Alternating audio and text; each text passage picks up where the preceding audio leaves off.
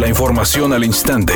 Grupo Radio Alegría presenta ABC Noticias. Información que transforma.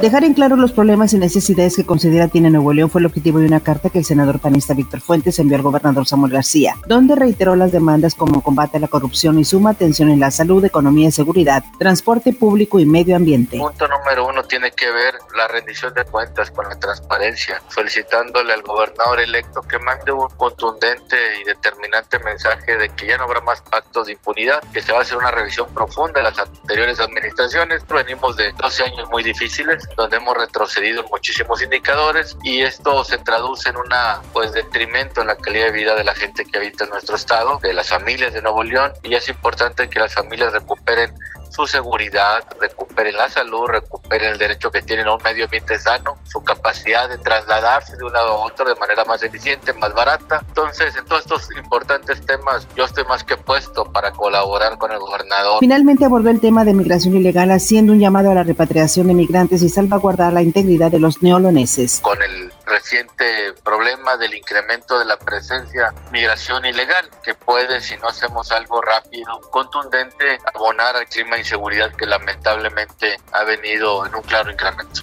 Protección Civil de Apodaca informó a través de su reporte la explosión de un ducto de diésel que provocó un incendio en la colonia Rinconada Colonial alrededor de las 9 de la mañana, en el cruce de las calles Paseo Virrey y Paseo Mendoza, agregando que resultó una persona lesionada con quemaduras de segundo y tercer grado en 80% de su cuerpo.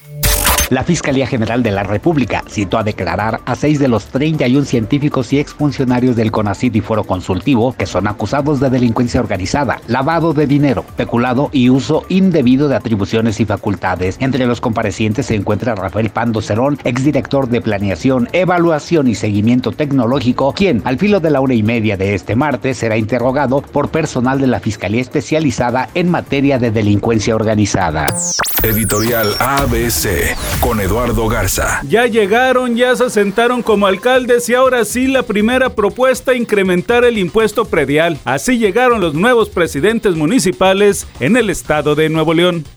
El cantante Bad Bunny está en problemas legales porque le cayó una demanda. Resulta que lo están acusando de plagio. Dicen que su música tiene sonidos de otro reggaetonero, por lo cual deberá pagar regalías de sus canciones. No se sabe mucho al respecto y él no ha declarado nada. Es un día con cielo medio nublado. Se espera una temperatura máxima de 30 grados, una mínima de 24. Para mañana miércoles se pronostica un día con escasa nubosidad. Una temperatura máxima de 30 grados, una mínima de 18. La actual en el centro de Monterrey, 29 grados. ABC Noticias. Información que transforma.